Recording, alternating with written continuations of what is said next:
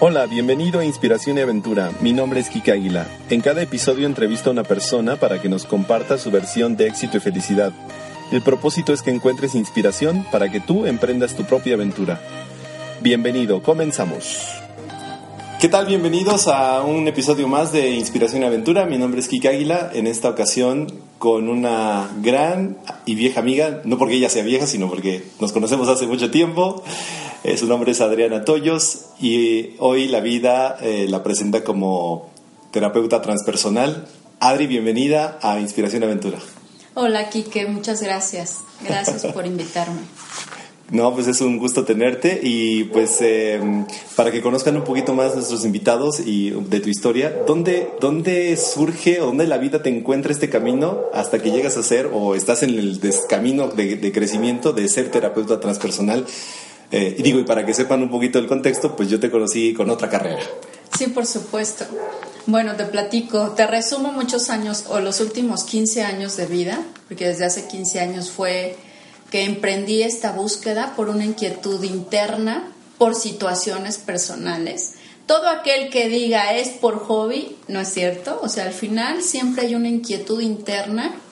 Yo que al, paso del tiempo yo lo describo como que esa luz, esa flama interior quiere expandirse siempre en algún momento y empiezas a estar inquieto y para qué estoy aquí y por qué me pasa lo que me pasa y por qué siento lo que siento y empecé desde hace 15 años por situaciones personales a cuestionarme muchas cosas de vida, que si los papás, que si las parejas, que si la profesión, porque yo de profesión soy eh, licenciada en Relaciones Comerciales, me gradué del Politécnico, sin embargo, a esta parte, pues llámale humanística, holística y demás, eh, espiritual, pues le he dedicado mucho más tiempo, dinero y esfuerzo. Esto sí ha sido realmente una carrera de vida, no ha sido una calificación eh, de un examen, sino ha sido una autocalificación, una autograduación personal.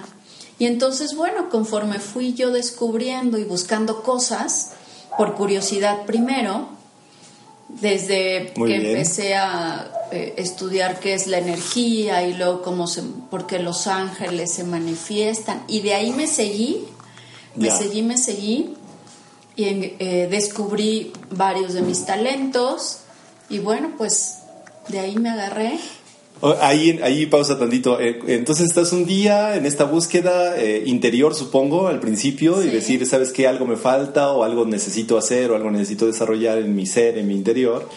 Este, y empiezas a buscar. ¿Qué, qué es lo primero que encuentras? ¿Te, te puedes acordar de, de esos primeros, eh, esas primeras pasos en esa búsqueda? Sí, por supuesto. Primero encuentras muchos cuestionamientos, y en mi caso muy particular había enojo. Había mucho enojo de por qué estoy en el lado A si yo quería estar en el lado B, Ya.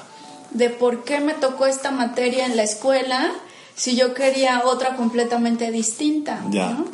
Y entonces primero yo me confronté con un enojo, con una inconformidad de lo que yo era, de lo que era la vida, de lo que me habían platicado que era la vida, ¿no? Y ahí empiezan todos los cuestionamientos. Ese fue mi primer encuentro conmigo, Muchas preguntas, muchas preguntas. ese, ese encuentro o reencuentro o, mirarte al espejo, eh, y, cuando digo mirarte al espejo, no solamente el exterior, sino el interior también, eh, y ese, ver ese enojo como tú lo acabas de compartir, eh, ¿te generó qué, qué, qué, emoción, qué sensación, dolor o qué, qué te generó? Pues primero, no tanto dolor, pero tristeza. ¿Por qué? Porque todo viene de una insatisfacción de lo que vives no te gusta lo que vives, no te gusta lo que ves afuera, no te gusta tu entorno. Y entonces de ahí es donde uno empieza a buscar moverse de donde estás, ¿no? Empiezas a buscar ayuda, asesoría, el y te digo internamente es este de es esa intuición que hoy ya, ya sé que es una intuición evidentemente y es tu poder personal de empezar una búsqueda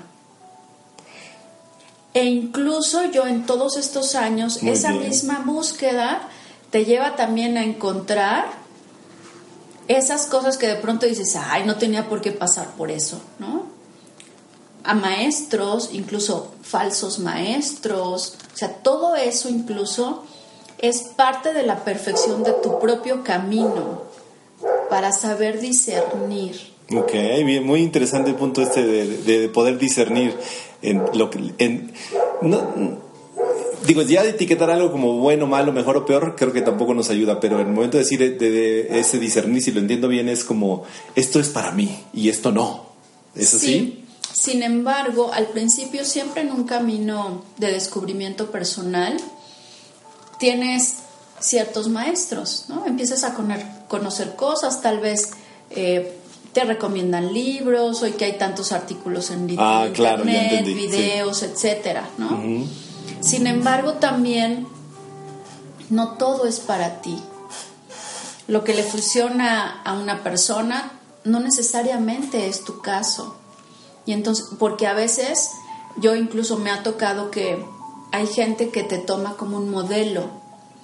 Sin embargo, ¿dónde dice que la vida debe ser de una forma o de otra? En ningún lado dice.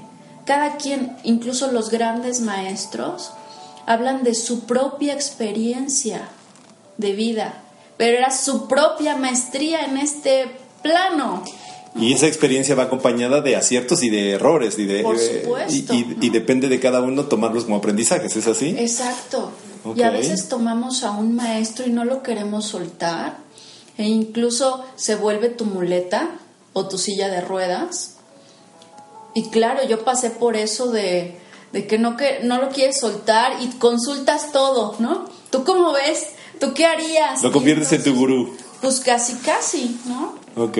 Y empiezas a escuchar más al de afuera que tu propia convicción o que tu propia intuición. Y entonces justo ahí es cuando es perfecto, incluso es perfecto si llegas a pasar por un ego espiritual. ¿Por qué? Porque es esta ansiedad y más que juzgarlo, porque también he visto luego muchos mensajes de no, es que ahora hay mucho ego, al final existe y seguirá existiendo. Claro pero también es una parte del camino de descubrirte. A veces las personas ya están tan llenas de, de cosas, de que te empiezan a pasar cosas o te empieza a ir diferente, mucho más apegado a lo que tú quieres y te empiezas a sentir contento, feliz, eufórico, pues lo primero que quieres es como que predicar, evangelizar a todo mundo y lo que quieres es que todo el mundo a tu alrededor sea feliz y que descubra el camino que tú caminaste, pero no te das cuenta, evidentemente en ese momento, que cada uno camina su propio camino y que son diferentes senderos, incluso en pareja, Cada uno trae un sendero distinto. A lo mejor uno es más lodoso, pantanoso, el otro es súper seco, seco, seco no lo sabes, pero son caminos distintos que incluso en eso hay que entender. Hay que entender cuando llega, cuando se, transita por ese camino, como lo acabas de describir, y cuando también el camino se bifurca, ¿no? Sí, porque incluso te puedes pelear con maestros, te puedes pelear con compañeros, claro. puedes juzgar, puedes... Y, pero eso también es parte de tu propio camino. Porque hay personas, yo en esta trayectoria, te das cuenta que hay personas que no necesariamente tienen que ser para siempre en tu vida. Estas frases tan idealistas que se oyen super padres del por siempre y para siempre, de pronto no existe porque termina siendo una promesa y un contrato con alguien, con esa alma, ¿no? Claro. Y hay personas que solamente están una etapa de tu vida contigo. Incluso pueden ser 20 años, pueden ser 40 años, no lo sé. Pero estuvo en una parte de tu vida, en una parte de tu camino, para enseñarte algo, para mostrarte algo. Y el soltar esa idea, la sola idea, ¿no? De que llámense padres, hijos, amigos, parejas, cuando te pones a pensar que todos los seres humanos van a estar contigo solo una parte del camino, incluso incluidos, por ejemplo, tus padres, ¿no? Sí, claro. Que dirías, ok, pues es que a lo mejor si ellos, si yo tengo por decirte, 65 y mi madre ya tiene casi 90, pues ya no va a estar en la última etapa de mi camino. Entonces tuvo solamente una parte. Una pareja igual, aunque lo hayas conocido a los 20 años, pues ya 20 años no estuvo contigo en esa parte del camino. Posiblemente terminará contigo esta, la siguiente parte. Entonces no hay nadie que esté 100% en el camino contigo más que tú mismo. Claro, nadie recorre el 100% del camino más que uno, uno mismo, ¿no? Okay. Sea corto o sea largo también inclusive, ¿no? Sea. Eh, oye, eh, y en, el, en este empezar y encontrarte, ¿qué digo? Porque, y te voy a hacer la pregunta basado en lo que yo he visto, en, el, por ejemplo, en el coaching que yo hago y demás, donde muchas veces a la gente cuando empieza a ver, empieza a verse al espejo, empieza a ver quién es, o, en este darme cuenta que estoy en el punto donde no quiero estar, y, y, y, reconocerlo, hay gente que prefiere no verlo y, y, se sigue evadiendo. Entonces, ¿a ti qué te motivó? ¿Cuál fue tu motor para seguir esta búsqueda y este camino? Yo creo que siempre, en el fondo, siempre fue evitar el dolor. Porque a veces cuando niños nos sentimos incómodos por algo, que lo traducimos en dolor, pero al final es es una incomodidad, porque no es que también sea malo el dolor o estar triste, es parte de la gama emocional que todos tenemos y tenemos. ¿Cómo disfrutar del gozo y la felicidad si no has pasado por una tristeza y, y el dolor? Entonces, lo que me llevó a mí fue justamente eso, el salirme de esa incomodidad, de querer explorar como que una emoción distinta. Eso fue lo que me llevó a ser como tenaz. Y la verdad es que yo cuando eh, he sido alumna, he sido una en, todos estos temas eh, humanísticos y espirituales, aparte de muy disciplinada, no tanto con la clase conmigo, pero también eso a veces me ha llevado a descubrir rigidez, dureza, este rollo de tienes que ser la mejor de la mejor, como ahora le dicen mucho a todos los jóvenes adolescentes o a muchos que nos dijeron tienes que ser lo que hagas, pero que seas la mejor. Pero que seas la mejor, sí, claro. Y entonces incluso eso es al final también una presión interna, llega a ser un estrés y cuando lo, lo sueltas, claro que descansas, pero al principio el ser de cerrar los ciclos, ¿no? ¿Cuánta gente empieza un taller y no lo termina? ¿No? O, ¿Por qué? Porque ya le dijeron algo que eh, sí, sí, incomodó, sí, te digo, te incomodó, no me gustó y... y... pues este, es chistoso porque me decía eh, un gran maestro, que fue con los primeros que estudié, que me decía, a veces hay personas que van a un curso del que tú gustes, tal vez del perdón, incluso de ventas, cualquier tema. Cualquier tema. No importa cualquier tema y le preguntas, oye, ¿qué onda? ¿Cómo te fue en el curso? Y te dicen, ay, el café estaba amargo. sí. Las sillas ah. súper incómodas. Hacía calor. No, y entonces es, eso fue lo que se le quedó del curso, por Dios, ¿no? Sí. De cuántas cosas se bloqueó, se cerró, y entonces dices, no es bueno ni malo, no era su momento. O esta parte también del, del mm, sabelo todo, ya lo sabía, ya lo había visto, ya me habían platicado, ya había, ya había visto un libro, o había leído un libro, o una película, no sé. Eh, en, este, en este proceso, eh, qué bueno que mencionamos y, coincidimos en esta parte de las experiencias como de aprendizaje y de querer sumar a, a la parte del conocimiento y autoconocimiento. Eh, ¿Qué tan difícil en tu caso particular fue desaprender lo que, lo que ya habías aprendido, lo dijiste al principio, de todo lo que me habían enseñado, de todo lo que me habían dicho, y ahora emprendo un camino nuevo que, que a lo mejor se llega a contraponer o es totalmente diferente a lo que me enseñaron? ¿Cómo, ¿Qué tan fácil o tan difícil te fue desaprender? Mucho, es difícil, es complicado por distintos factores. Uno, el factor social. Y no hablo del factor social afuera, el factor social familia. Sí, sí, claro, lo que te inculcaron de niña. Es lo primero, cuando tú dices, por decirte algo, yo ya no voy a comer arroz. ¿Cómo? ¿Por?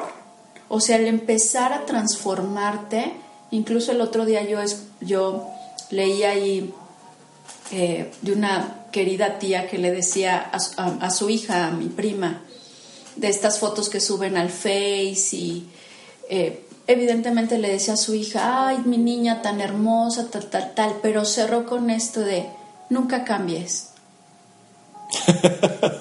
y entonces yo digo, no, lo vi o no, o no crezcas, que también lo he leído. Lo vi en Facebook y tú podrías decir de primera instancia, claro, porque la chica es amorosa, es linda, es bella, es no servicial, pero esas sentencias que a veces nos dicen y que no nos damos cuenta, obviamente, el nunca cambies es, bien dijiste, no crezcas, es, no importa lo que suceda, pero tú siempre tienes que ser linda, amorosa, servicial, no importa que alguien no te aviente un zapato, este, te agreda, lo que sea. Entonces, al final eso merma tu proceso de evolución inconscientemente. Porque aparte es un mandato de la madre. Sí, con una carga. Es como un mandato divino. Con una carga que eso de nunca cambies. Y yo dije, ay, y esto fue algo a lo mejor banal, puedes decir, o bobo en, en redes sociales. Sin embargo, como eso, hablando de qué tanto cuesta cambiar, moverte, dejar esos paradigmas, mucho cuesta. Yo te podría decir, el primer síntoma es empezar, empezar, te empiezas a aislar un poco. Y no porque la gente esté mal, sino porque te, empiezas a escucharte a ti. Pero para escucharte a ti, evidentemente necesitas un espacio. Claro. Necesitas tiempo contigo. A lo mejor ya no vas a estar tan en el, eh, eh, en la fiesta, en las convivencias familiares, incluso cuando estás, tú estás en otra posición y me refiero a que estás como observador a veces.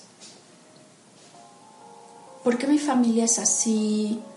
¿No? ¿Qué es lo que me enseñaron? Empiezas justo en este proceso que yo llamo el aislamiento, es reconocer cuántas capas de la cebolla tienes y cuántas te vas a quedar y cuántos vas a decir, híjole, ¿qué crees que esta capita pues no es mía? ¿no? Porque incluso que a todos, sobre todo en esta sociedad muy hispana, que nos infunden mucho estos miedos, ¿no? al, desapego, al trabajar incluso en, en solitario o vivir en solitario y demás, emprender cosas, el desapegarte, el separarte, pareciera que se traduce en desamor por los demás, cuando primero tendría que ser una muestra de amor a mí mismo.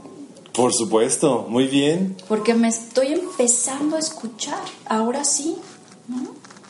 Y, y, en ese escucharte, y acabas de decir una palabra bien bonita que me encanta, y por eso la segunda parte de este podcast se llama Aventura, que tiene que ver con emprender, con, con, hacer cosas diferentes para encontrar resultados diferentes. Eh, experimentar, equivocarte, que ya también lo habíamos platicado, este, ¿qué, empiezas a hacer diferente ya con lo, con lo, con lo poquito o mucho aprendido? Híjole, primero empiezas con tu entorno, evidentemente familia. Yo creo que la primera cuestión fue, no voy a estar en los años nuevos. Porque yo en año nuevo, yo pasé, afortunadamente fue una niña que todas las navidades y años nuevos tengo muy, recuerdos muy padres, ¿no? De la piñata, la posada, todo esto pero decía yo, Ay, pues ya llevo 30 años viviendo la misma Navidad y aparte cenando lo mismo, ¿no? Y no digo que sea malo, pero yo quería empezar a descubrir el mundo de manera distinta, ¿no? Juegos artificiales, a mí que me gusta el mariachi, vivirlo diferente, ¿no? Esas fechas que son pues como muy familiares, te digo, en esta cultura, yo quería abrirme a cosas distintas. Y fue así, primer riesgo de así de avisar de es que, que creen yo no voy a estar en año nuevo, ¿no? ¿Cómo no vas a estar?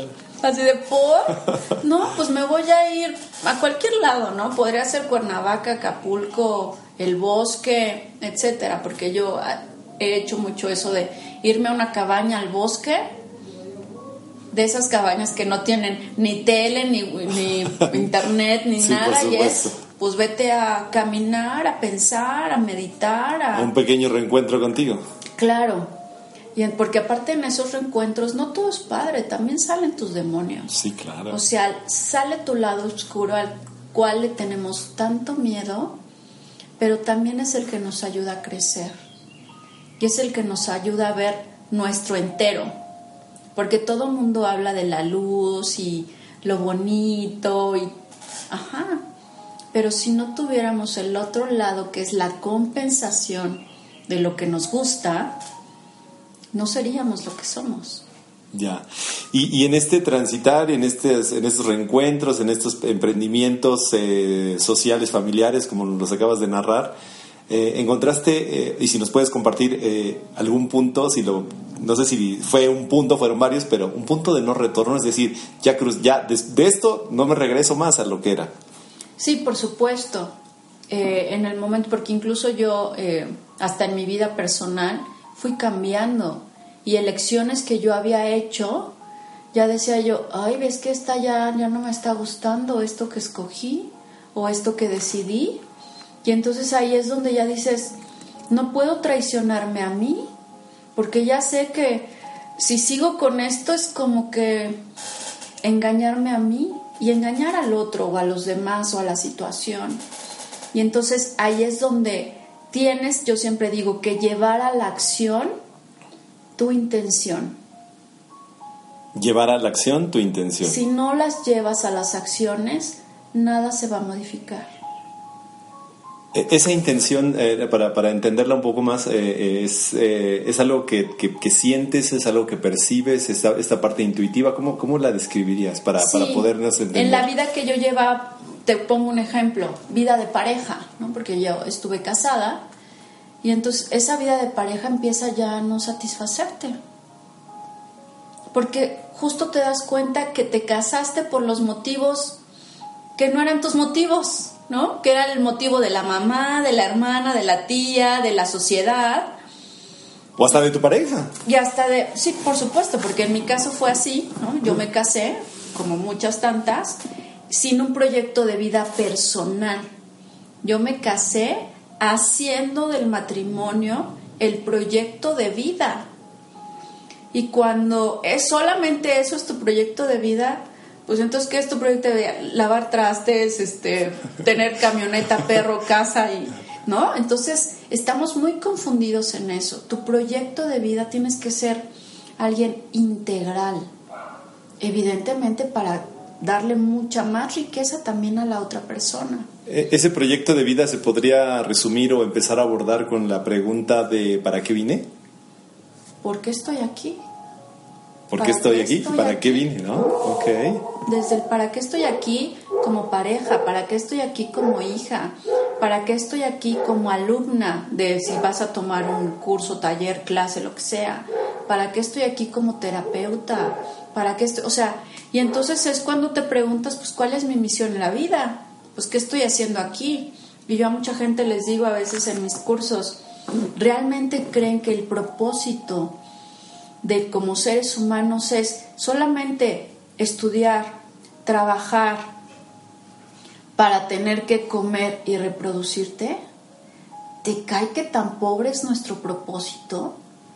De todos los seres humanos, solo venimos a eso. Porque la mayoría de la gente te dice, no tengo tiempo, no tengo dinero. sí. O sea, siempre es un... Sí, sí, y siempre es un principio de escasez, ¿no? Porque estoy solamente ocupado en el tener. Claro. Y nunca es suficiente, en el tener nunca es suficiente. Lo que obtengas con el tener no va a trascender. Solamente el ser es lo que trasciende y es en lo que menos nos enfocamos. Entonces, eh, eh todas estas em, herencias sociales, familiares, eh, dices que la mayoría están enfocadas en el, en el tener o en el hacer y no en el ser. Y no en el ser desde chicos parece, ah, porque incluso desde pequeños te dicen, ¿qué vas a hacer cuando seas grande? O sea que de niños no somos nada, ¿o cómo? ¿No? Yo digo, ¿qué de chico no eres nada ni nadie?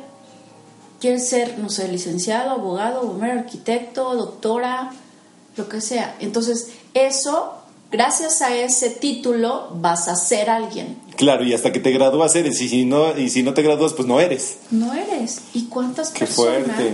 O sea, esas son situaciones a las que se exponen a los niños desde pequeños o nos expusieron, ¿no? Desde, como decíamos hace un momento, de una calificación. Yo sé que tienen que evaluar, ¿no? Este, quién tiene un desempeño distinto a los otros. Porque yo no manejo mejor o peor desempeño, simplemente es un desempeño diferente. Claro. ¿no? Y desde cuando haces un examen, desde chico, yo creo que hasta la universidad, todo el tiempo, incluso si hicieras maestría, Sí, todo el tiempo te están Te evaluando. califican. Sí. y tú eres apto para un 8, para un 7, para un tal, y lo primero que te preguntas es, ¿en qué me equivoqué?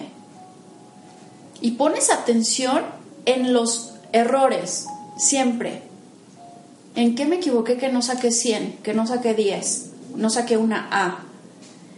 Pero jamás te estimulas, te aplaudes, te reconoces los aciertos, todos aquellos eh, pues aciertos que tuviste en el examen, ¿no? Poniéndolo en la parte académica.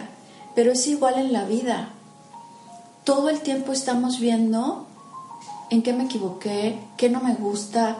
Tú pregúntale a alguien, y yo les pregunto quienes estén escuchando este podcast, ¿qué quieres? Y normalmente la gente contesta lo que no quiere. Sí, sí, es no, cierto. yo ya no quiero Es tal. correcto, sí. No sé lo que quiero, pero yo estoy convencida de que ya no quiero vivir no sé qué, que ya no me gusta mi trabajo, que ya no quiero este cuerpo, que ya no quiero no. Ok, pero entonces define qué sí quieres. Wow. Y no sabemos contestar esa pregunta. Entonces, ¿cómo quiero que Dios, el universo, la Virgen María, aquella fuerza superior, incluso mi yo interno, opere para construir lo que quieres si no sabes lo que quieres? Claro, sí, sí. Nos no, da miedo si el- pedir, Si el, ¿eh? creador, como lo mencionas, si el mismo creador, como sea que lo interpretes y, y, en- y cualquiera que sea tu creencia, nos- no conoce tus intenciones Nos da miedo pedir. o no muestras tus intenciones, las escondes bajo el, el, el hábito, bajo la costumbre, bajo la justificación o bajo una creencia falsa como esta, ¿no? Tal cual. Qué fuerte. Oye, y, y, mm, ya avanzando en este camino, eh, ahora que te escuchaba, ¿en qué momento decides dejar tu carrera anterior y decir, bueno, toda mi- la parte, mi, mi experiencia en áreas comerciales y ventas y demás, este, ya, eso ya fue y ahora me voy a dedicar a lo que quiero dedicarme? Pues mira, fui, sí fue un parteaguas. La verdad es que no fue fácil, porque todo el tiempo, claro que pasó por mi mente el soltar un, un sueldo fijo, ¿no? Evidentemente, ¿no? Que es lo que más, pues a todo mundo no podemos olvidar, yo les digo esto de si somos espirituales o no, vivimos en el mundo material. Ese es el reto, esa es la prueba, si no, pues todos nos estaríamos sentados en abajo, debajo de un árbol meditando ocho horas al día, ¿no? Y entonces cuando hice ese, ese switch o ese cambio, evidentemente, hablando de materialidad, sí tenía yo un ahorro. Ok, O sea, sí importante tienes que ser, claro. porque estas cosas tienen, no puedes solamente quedarte en buenas intenciones. Yo decía, o digo, tienes que llevarlo a la acción. Tienes que hacer una planeación, por supuesto. Estos ahorros, ¿para cuánto tiempo me dan en caso de que no haya ingreso? ¿no? ¿Para cuál es mi deadline? Y tienes que hacer esa planeación de tus ingresos, incluso antes de soltar mi trabajo, este, yo decía de Godín, ¿no? Sí, claro. Mi- ese, tipo de trabajo asalariado.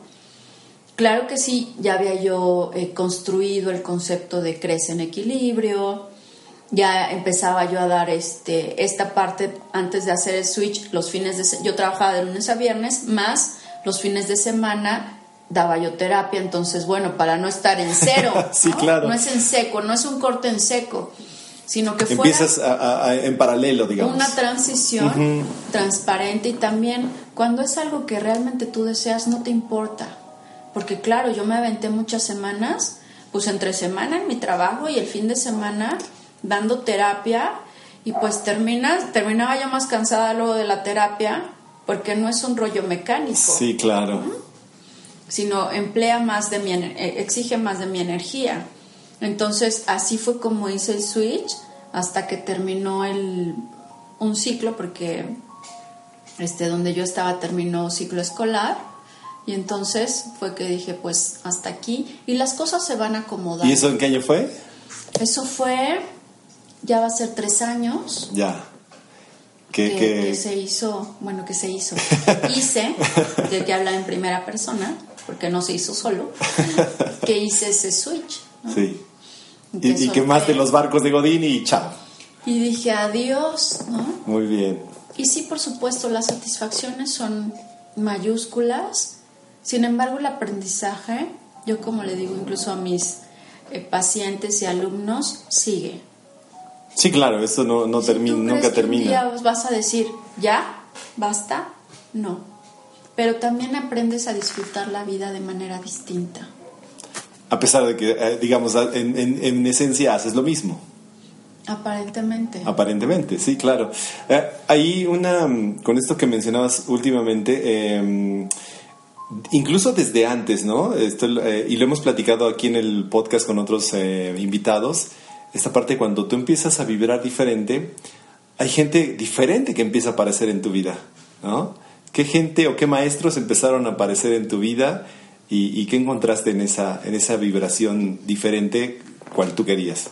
Pues mira, yo soy de la idea de, y, y obviamente con las filosofías que me han compartido mis maestros, yo busqué incluso a mis maestros, aquellos que marcan en tu vida una cosa muy especial. ¿Podría citar uno o dos Por maestros? Supuesto, Tirso Manuel fue uno de ellos de sentidos tántricos. Él ha marcado mi vida. Es un antes y un después de que yo estudia, estudiara y, me, y él me terapiara, porque es él, es uno de mis guías, eh, Tantra, que es una forma de vida, una filosofía de vida. Miguel Ángel Domínguez de Comunidad Gaya también, ¿no? que son seres con mucha sabiduría, completamente ellos, incluso entre ellos, son muy opuestos. Sin embargo, ahí es donde yo eché mano, tienes que levantar la mano y decir, yo quiero, ¿puedo? ¿Me permites? Y yo creo que a veces en eso eh, mucha gente no se avienta o no lo hace por miedo, por pena. Y eso es a todos aquellos que quieran emprender algo, yo siempre les digo, tienes que estar consciente de que debes de tejer una red de luz, que no necesariamente es tu familia sanguínea o tus mejores amigos de la infancia, tus cuates con los que te diviertes y, y echas el trago y cenas rico y que también nos está bien. Tienes que construir una red de luz que son aquellas personas que te van a justo apoyar. Que te van a iluminar parte del camino. Y que incluso te van a, dijiste algo bien padre, iluminar, pero también que te van a asistir. Y a lo mejor son esas personas que puedes decir, híjole, este lo veo, no sé, una vez cada tres meses, pero sabes que si tú necesitas algo, ese ser humano va a estar ahí para ti.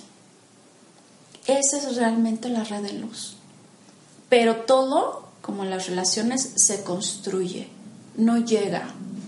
Y ahí es una de las más grandes decisiones para tú también seleccionar. Yo incluso tengo alumnas que yo digo, ella va a formar parte de mi red de luz. Evidentemente si ella quiere.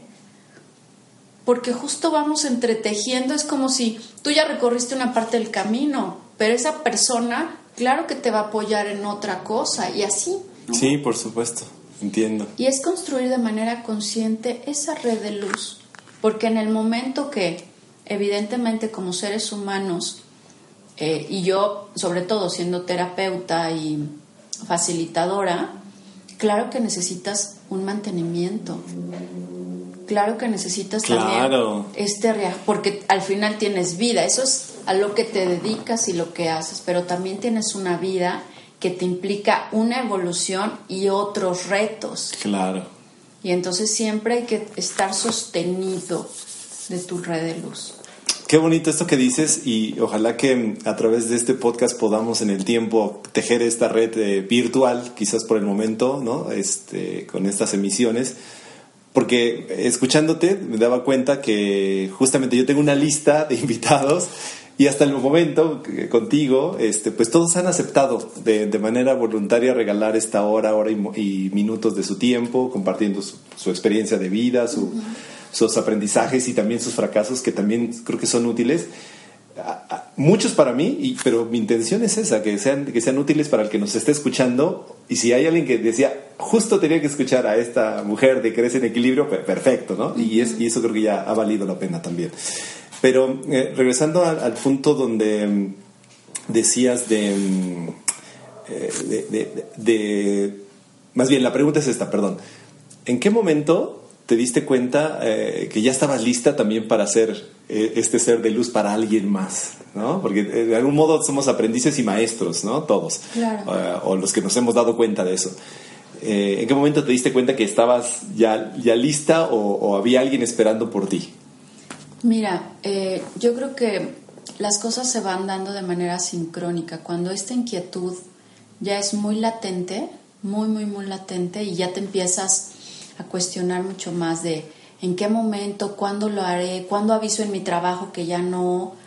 Y en mi caso fue muy transparente porque casi, casi se terminó mi contrato, ¿no? O sea, fue así de me ayudaron, ¿no? Y yo digo, el destino, el propia, la propia sincronía de la vida se acomoda por un lado, y por otro justamente esta red, ¿no? Yo te puedo decir, una de ellas fue mi madre, que siempre, un amigo también, que siempre estuvieron de, ya, como yo ya lo empezaba a hacer de manera paralela, cuando empiezas a ver la transformación de las personas, y ni siquiera que te dieron gracias, pero que ya no llegan en una crisis cuando ya llegan y te platican que en su semana les fue mucho mejor, que ya discernieron sus emociones, que ya no les salió el chango, como yo digo, ¿no? Ya lo controlaron, que ya toda esta parte, entonces también tú mismo dices, algo es algo que sale de mí le está haciendo bien al otro. Claro, claro, sí. Y empiezas a reafirmar esa confianza en ti esa convicción, pero por eso es importante que siempre estés rodeado de gente objetiva para, como se dice coloquialmente, no se te vayan las cabras al monte en este ego espiritual, ¿no? Ya, desde luego. ¿Y, te puedes acordar cómo fue tu primera sesión? O sea, ¿qué, dos cosas. ¿Qué descubriste y qué aprendiste para ti?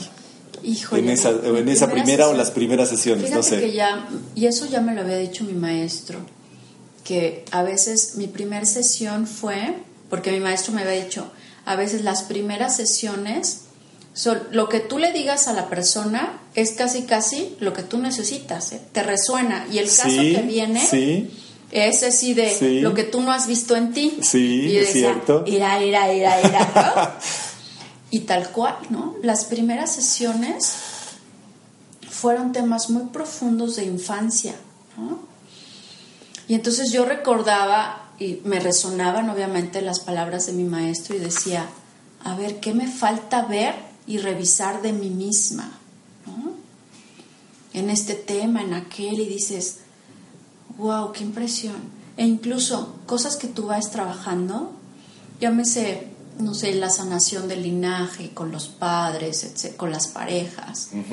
Una vez que tú lo sanas, te llega un paciente que necesita sanar eso. Sí, claro. Y entonces es cuando las sincronicidades y es cuando dices, algo resuena en mí dentro, que ya estoy lista para hablar de algo que yo ya sané, que yo ya pasé, que yo ya viví. Interesante, ¿verdad? En unos segundos regresamos a esta entrevista. Recuerda suscribirte a nuestro canal, ya sea que nos escuches en Spotify o en iTunes. Comparte este episodio con aquellas personas que les pueda servir. Este podcast es musicalizado y editado por Sala Viaducto. Búscalos en redes sociales. Regresamos. Bueno, ahora que lo mencionas, y, no sé si tú te acuerdes, pero a, veces eh, suceden estas cosas, creo yo, hasta de manera inconsciente, porque nosotros nos dejamos de ver muchos años y en una y en esa en un café que nos reencontramos, eh, no sé de qué estábamos platicando, pero en un momento yo recuerdo mucho que dijiste, pues, ¿por qué no te, ¿por qué no te pones Quique Águila, no? Y ese Quique Águila quedó resonando y surgió en algún momento de finales del año pasado y luego ese Quique Águila ahora resuena y empieza a, y es el que, el que protagoniza en primera instancia este podcast. Entonces, fíjate dónde, dónde la intención, dónde la, la inspiración, como yo le llamo también, este, se van, se van eh, se, van sincronizando y van generando cosas, sí. Por eso yo digo, privilegiados aquellos que están despiertos para escuchar, que estás atento a lo que te dice, o sea, lo que los comentarios incluso que puedas oír en una cafetería, en el transporte, alguien que venga caminando al lado tuyo, aunque no, no venga contigo, que escuches, es porque el universo te está hablando a ti. Esto de ir luego con los chicharitos, ¿no? los audífonos todo el tiempo, te aísla del mundo, te aísla de los mensajes. Y normalmente es porque nos da miedo escucharnos. A veces nos da miedo escuchar, así de para la derecha, para el, ¿no? Que es para otro lado. O, a veces escuchar que escuchar silencio, escuchar que no tenemos que decirnos a veces. Que dices, ay, qué terrible, mejor prendo la tele, pongo una serie le pongo este al radio todo el tiempo, ruido, ruido, ruido, ruido. Porque incluso hasta escuchando música en el radio, yo pregunta, o, ustedes háganse la pregunta, ¿te das cuenta o has analizado la letra de las canciones que cantas? Normalmente no. Tarareas, te gusta el ritmo, que dices, es pegajoso, está padre. Pero si analizáramos y acuérdense que las palabras sí. son, bueno, se materializan. Así es. Y al final son construcciones de nuestro ser las palabras. Y luego andamos cantando unas cosas que dices, ay, no, no es cierto. Si nos diéramos realmente cuenta, hacemos muchas cosas en automático. Y eso es como importante conectarnos con nosotros un espacio en el día. Yo no digo que todo el tiempo, ¿no? Porque hay personas que tienen distintas actividades. Sin embargo, incluso aunque estés en una oficina, enfrente de una computadora, ¿estás ahí? ¿O no estás ahí? Sí, no, estamos y no estamos, ¿no? Con, tantas distracciones. Mecánico. O, o, llenos de distracciones y entonces no terminamos enfocando la energía como podríamos hacerlo si, la, si realmente quisiéramos enfocarla, ¿no? Oye, y eh, entonces surge esta idea de crecer en equilibrio. En tu caso, ¿cómo, ¿cómo le das nombre, cómo le das forma? Porque ya, ya lo compartiremos ahora después de, que se publique este podcast en redes sociales. Tu logotipo tiene que ver con una mariposa. ¿Cómo surge este concepto y, cuál es tu, tu intención? Eh, con, con, eso? Mira, es una historia este, para mí muy profunda porque justamente en todo este camino de descubrimiento en una época que tuve yo como de crisis, de conflicto, que yo sentí que perdí el equilibrio de mí, de, mis emociones, de mis pensamientos, como que estaba todo como muy disparatado, encontré una, figura, una figura celta, tribal, que hablaba del equilibrio, ¿no? justamente, que mente, cuerpo y espíritu. Y entonces esa imagen yo me la tatué en el cuerpo. Y me prometí a mí misma no volver a perder el equilibrio por alguien más, ¿no? Por una situación exterior, ¿no? Porque tenía yo mucho dolor y decía yo, es que esto, yo ya sabía que eso yo me lo había causado a mí misma y que era parte del aprendizaje. Y cuando reconoces que ese camino es tú eres el creador de tu propio camino, pues entonces ya no había quien echarle la culpa más que adoptar o más bien adquirir la responsabilidad de mis decisiones y, de mis indecisiones. Entonces me pongo eso y me hago esa promesa a mí y dije, no voy a volver a perder el equilibrio escuchando voces externas, ¿no? sino escuchándome a mí. Y entonces después sigue mi camino de evolución y la mariposa que está, que hoy en día tengo como logotipo y demás, viene, o sea, tiene a un muy buen amigo que es diseñador hizo este, ciertos cortes que surge esta mariposa, de, ese, de esa figura de equilibrio celta. Entonces, por eso es una mariposa y es realmente la intención de crecer el equilibrio es ese. Puedes seguir creciendo y incluso el equilibrio, yo digo, no, no, tiene que ser plano porque queremos ser todo el tiempo felices, felices, felices o gozosos. Sí, claro. o, la gente que dice quiero estar en paz. No. O que, o que la escalera de, de, evolución o del éxito es así, lineal. Lineal. No, o sea, el equilibrio justamente tiene que ver como el sístole diástole, como los latidos de nuestro corazón. Claro. A veces arriba, a veces abajo, pero siempre regresar al centro siempre regresar. Podrás estar triste y vive la tristeza y regresa. Podrás estar enojado, muy, muy, muy enojado, ¿no? Y regresa. Y esa es parte de la intención de crecer en equilibrio, que es todos crezcamos en equilibrio. Porque incluso el equilibrio para ti es uno, para mí es otro. Sí, por supuesto. Cada uno tiene su propio equilibrio. Y si tú lo quieres ver hasta en la parte física, de acuerdo a tu medida, estatura, peso, complexión, cada uno mantenemos un equilibrio distinto en nuestra vida. No es lineal, no es rígido. De ahí surge crece en equilibrio. Wow, me acaba, eh, a lo mejor, eh, y qué bueno que no estamos en video porque me acaba de dar un espasmo cerebral, emocional, espiritual, no sé cómo llamarlo, escalofrío inclusive, porque escuchando lo que acaba de narrarnos Adriana, esto del símbolo celta, este, eh, que, te lo encuentro, digo, no sé, y que te lo tatúas, coincide, coincide conmigo, este, hace un par de años también, y lo, tengo ahí tatuado justamente por, quizás por razones diferentes, pero coincidimos en eso, así que yo no lo sabía hasta este momento y me ha dejado pasmado. Em, ya eh, continuando con esto último que decías del em, para cada uno es el, equilibrio, em, dos, dos, conceptos que para cada uno también creo que son válidos, ¿no? Y cada uno definirá como quiera y basados en su experiencia de vida y lo que busca en este camino, cuáles son.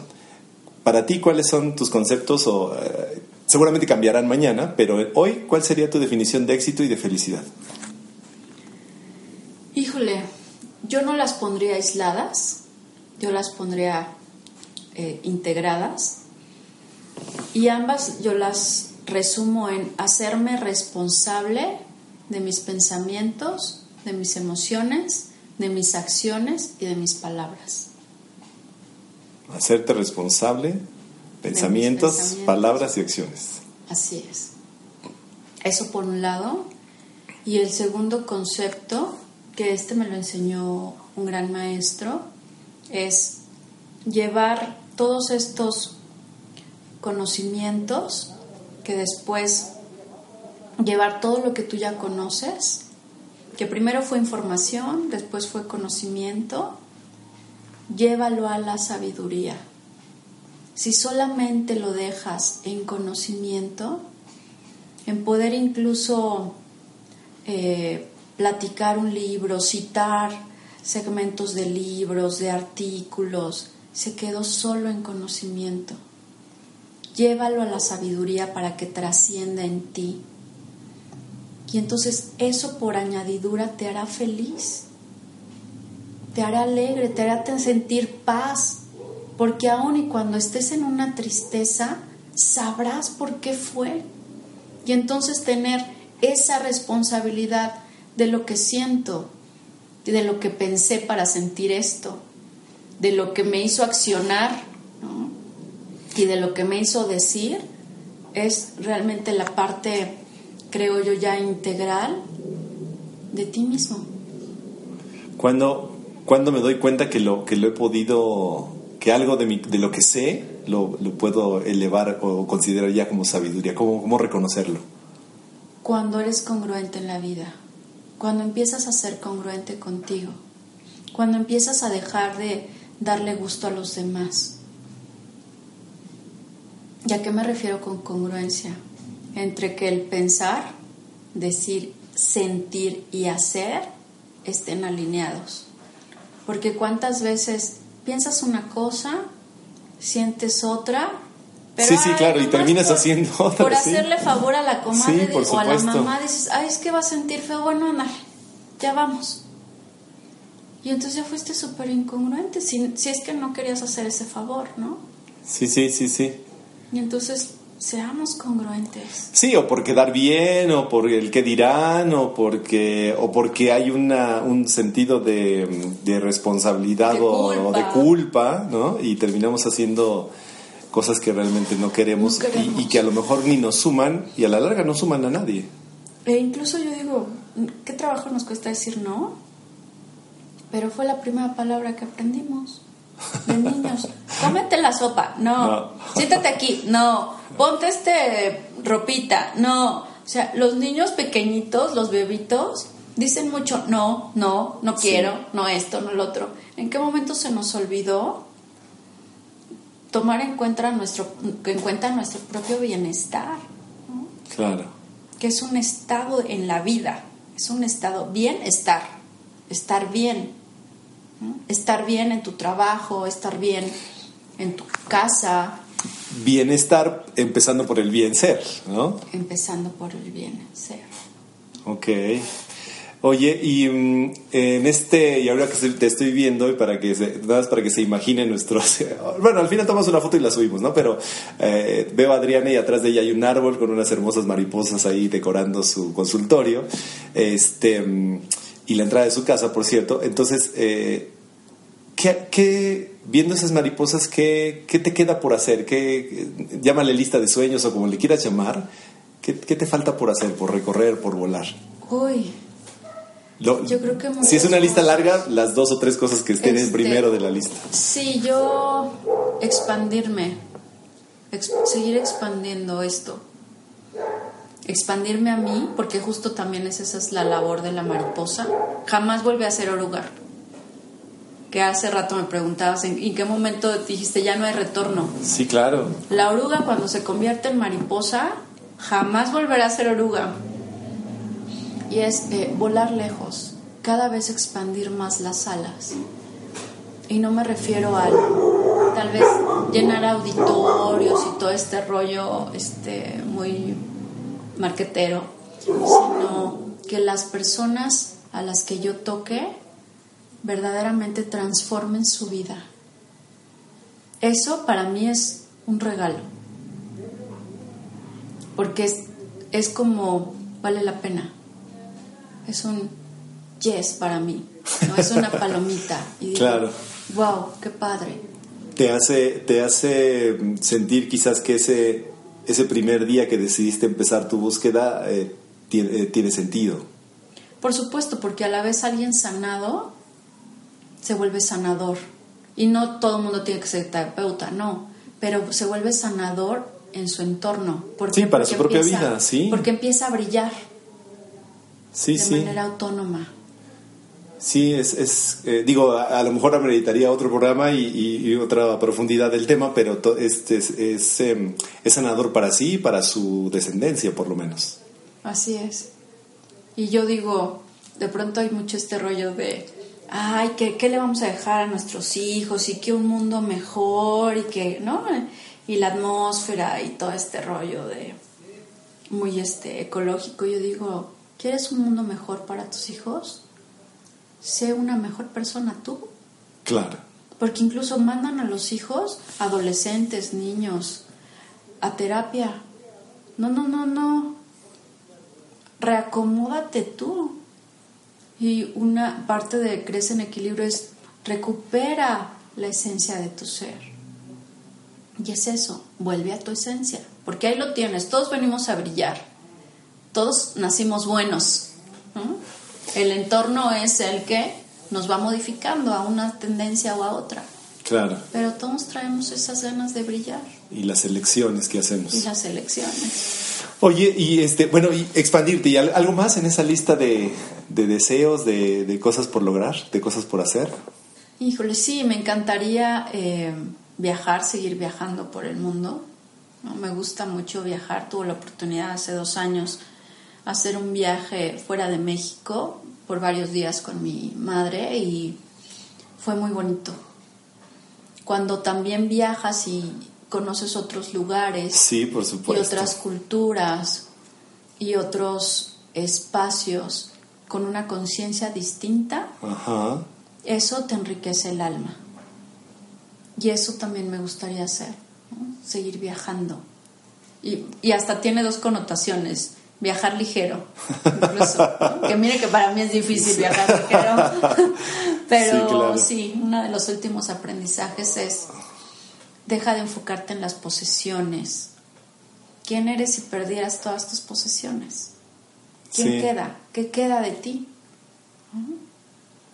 Pues bueno, pues eso. Pues ya que mencionas eso, hay una pregunta típica en el podcast que es, eh, si, si, algo pasara en el universo, y como lo hemos platicado durante toda esta charla, si algo pasara en el universo, en la sociedad, en México, en el mundo, y ya no pudieras por alguna razón seguir haciendo lo que estás haciendo hasta ahora, viendo tu ser, viendo esa luz de la que platicamos, ¿qué, qué se te ocurre que, otra, que podrías hacer? ¿Qué más podría hacer? Que no fuera, que, por el, que, ya no, pudieras seguir haciendo, claro, que ya no pudieras hacer lo que haces hoy, ¿qué otra cosa harías? Mira, me encantaría eh, tener huertos, por ejemplo.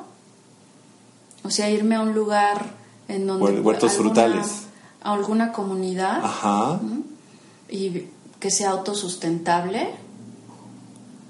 Y vivir de eso. O sea, así de generar nuestro propio trabajo, pero nuestro propio alimento y al final eso es parte de la, una nutrición en comunidad, ¿no? Pero es una nutrición humana, emocional y hacer como este tipo de, de comunidad, ¿no?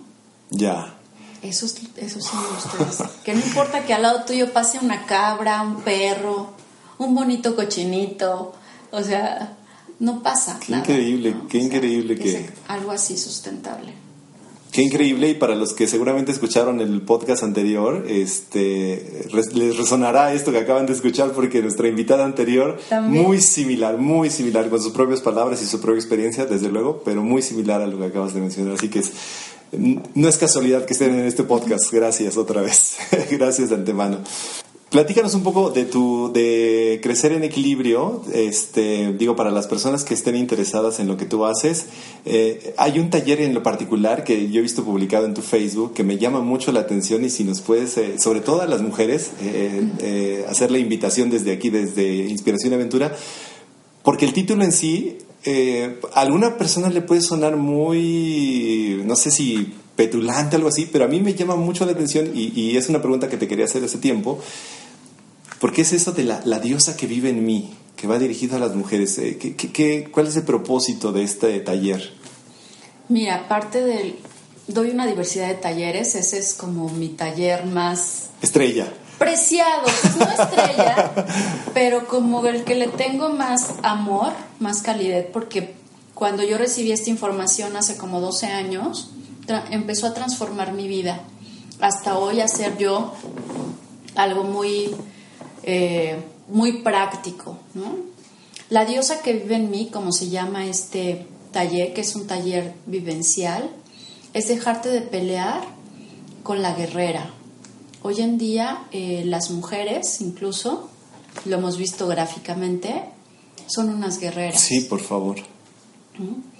Eh, todas las mujeres o la mayoría de ellas están luchando por algo, luchando por el trabajo, luchando por sobrevivir, luchando por tener una posición en una empresa, luchando por tener un mejor salario y justamente se convierten en una guerrera, incluso luchando contra el cáncer, una diabetes, una enfermedad cualquiera que ésta sea, luchando como mamá soltera, como madre divorciada, alguna situación que implique para ellas luchar.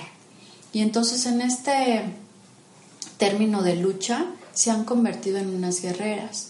Pero justamente, e incluso hasta ahí es como un modismo, ¿no? De amiga, eres una guerrera y que, que fregón y todo esto, ¿no?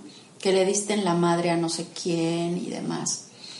Y yo considero que hoy en día las mujeres tenemos tanta responsabilidad, primero de nosotras, ¿por qué? Porque nos hemos justamente abocado a no hacernos responsables de nosotras mismas y de nuestras propias heridas. Yo no digo que no hay mujeres abusadas, que no hay mujeres violentadas, incluso yo en algún momento no fui una de esas mujeres. Y el primer instinto es me defiendo, ¿no? me defiendo del atacante, pero en realidad cuando empiezas a hacer un trabajo profundo es ¿por qué me estoy causando esto? ¿Para qué? Y entonces es bajar justo la guardia, porque hoy ya no hay mujeres sutiles, mujeres románticas, mujeres nutricias, dadoras de vida. Y eso es algo bien importante. Justo hoy alguien, una hermosa mujer me compartía, oye Adri, estamos haciendo un círculo de oración, una cuarentena de oración por la masculinidad, para que ellos recuperen su fuerza. ¿Te quieres unir? Y no digo que esté mal, o sea, qué padre siempre que alguien quiera contribuir a algo, ¿no? A un bienestar del otro. Sin embargo, en mi muy particular punto de vista, yo respondí no gracias, porque incluso eso a mí me parece un poco arrogante. Yo no tengo por qué rezar por, el, por la masculinidad. Yo necesito reconocer primero mi feminidad. Necesito reconocer que yo siendo mujer, incluso todos los seres humanos, venimos de una mujer.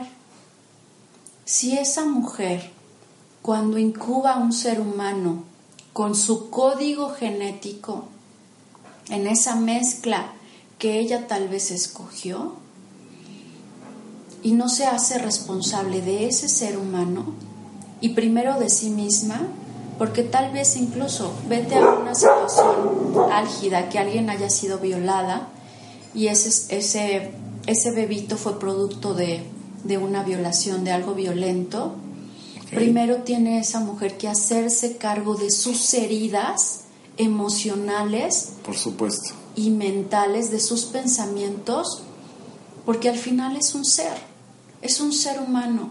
Las mujeres necesitamos regresar al amor, al amor a nosotras. Y lo que a veces hay allá afuera con las guerreras no es amor, es ira, es aplastamiento, es mucho enojo. Y yo entiendo, por supuesto, yo en algún momento estuve enojada con los hombres. Sin embargo, es una falta de amor. Queremos que el hombre nos ame, nos quiera, nos valore, pero eso no va a suceder si antes como mujer no descubres todas las maravillas que llevas dentro, incluidas la sutileza. Entonces antes yo de rezar por la masculinidad, tendría que reconocer mi feminidad, soltar el arco, la espada, el casco, toda esta armadura que lleva una guerrera. El pantalón. El pantalón, ¿no? Porque tengo un tema de por qué usar faldas. Sin embargo, es regresa a ti, mujer, para que el hombre pueda posicionarse y expandirse. Wow. De eso va un poquito, ¿no? Y entonces en el taller es, es como ese reencuentro, reconocimiento de decir, mujer, yo soy lo que yo soy, en dónde debo, porque solamente en la vida solamente hay dos sillas, una para la energía masculina y una para la energía femenina. Si yo como mujer estoy sentada ahora en la silla del masculino, pues evidentemente a quien me voy a traer por resonancia, sí, claro. pues va a ser un hombre claro. un poco débil en su masculinidad, ¿no? Y incluso hoy en día en estas generaciones que haya más mamás solteras, mamás divorciadas, etcétera, mujeres solas que crían a los hijos, yo me he dado cuenta, incluso en terapia, que si tienen una niña, la hacen guerrera. Para que tú, mi hijita, no necesites de nadie, tú no necesitas a un hombre, tú tus cosas, tu tal. Y entonces es por eso estas relaciones que ya no se vinculan emocionalmente. Incluso ya hasta dicen, es que eso es cursi, es que eso es, ah, no les gusta, Pero por otro lado decimos, es que no me atiende, es que no me quiere. Y entonces estamos, están educando mujercitas guerreras y cuando tienen varones, los eh, educan no empoderados, porque lo primero que piensan, como estas mujeres madres no están sanadas, dicen, como víctimas, tú no le vas a hacer a una mujer lo que a mí me hicieron. Y entonces los traen cortitos a los eh, niños, adolescentes y ya después de caballeros, que ni siquiera son esos, unos caballeros. Porque entonces hoy ahora ya es esa famosa igualdad. Sí, claro. Que no existe, realmente. Es otro paradigma. claro. creo yo que no somos iguales. Sin embargo, bueno, está, tenemos muchos conceptos mal entendidos. Entonces, de eso va ese taller. Ya. ¿Y cuándo es el próximo? El próximo, pues yo creo que ya para el siguiente año. Este año acaba de pasar uno justamente a principios de agosto. Ese yo creo que ya hasta el próximo año, por ahí del primer trimestre. Sin embargo, hay otros tantos más que este... Bueno, eh, de todos modos, me gustaría eh, ofrecerte el micrófono para que nos compartas tus redes, de, tus páginas, donde te puede localizar la gente que te esté escuchando si quieres saber más de lo que tú haces o incorporarse a alguno de tus talleres. Pues miren, ustedes me encuentran en Crece en Equilibrio, así tal cual, arroba Crece en Equilibrio en Facebook y en Instagram.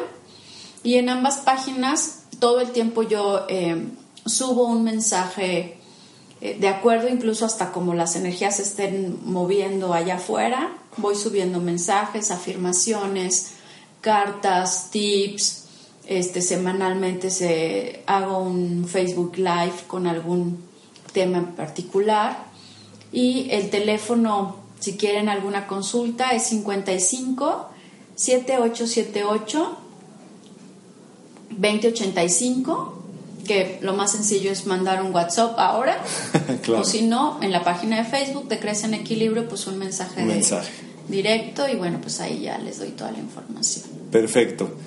Eh, ya para ir cerrando, Adri, ¿qué, hoy con, todo lo, con toda la experiencia de vida, hoy qué, qué ya no te permites?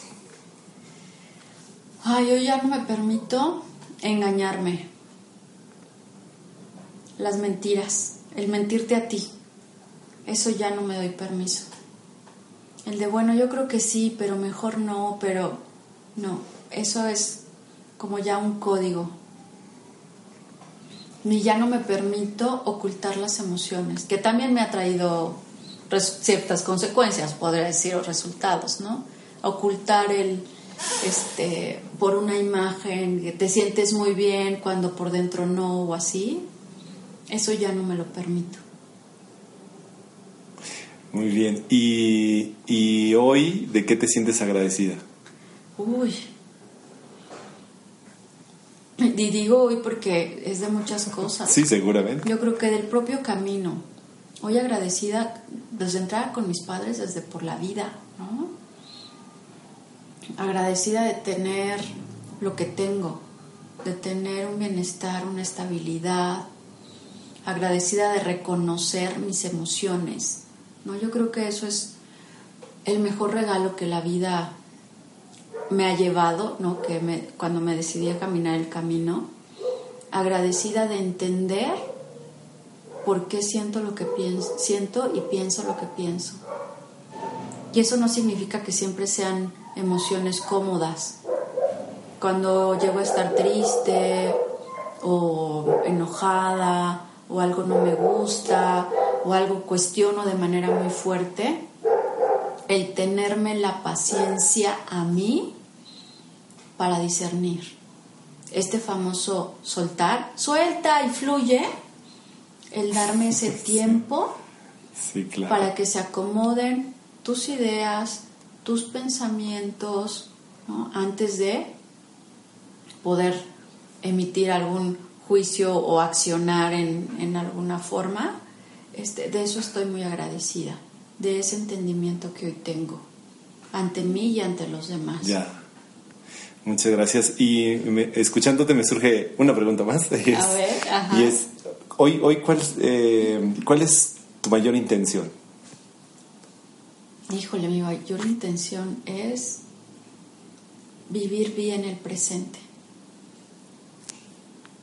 Ese es mi propósito de todos los días. Alguna vez una mujer sabia me dijo, Adri, cada día una vida. Y en aquel entonces no la entendía y decía, ay, Pero hasta hoy, después, tal vez te podría decir ocho años después, puedo entender que sí. Que todo es, nada es para siempre y todo es cambiante.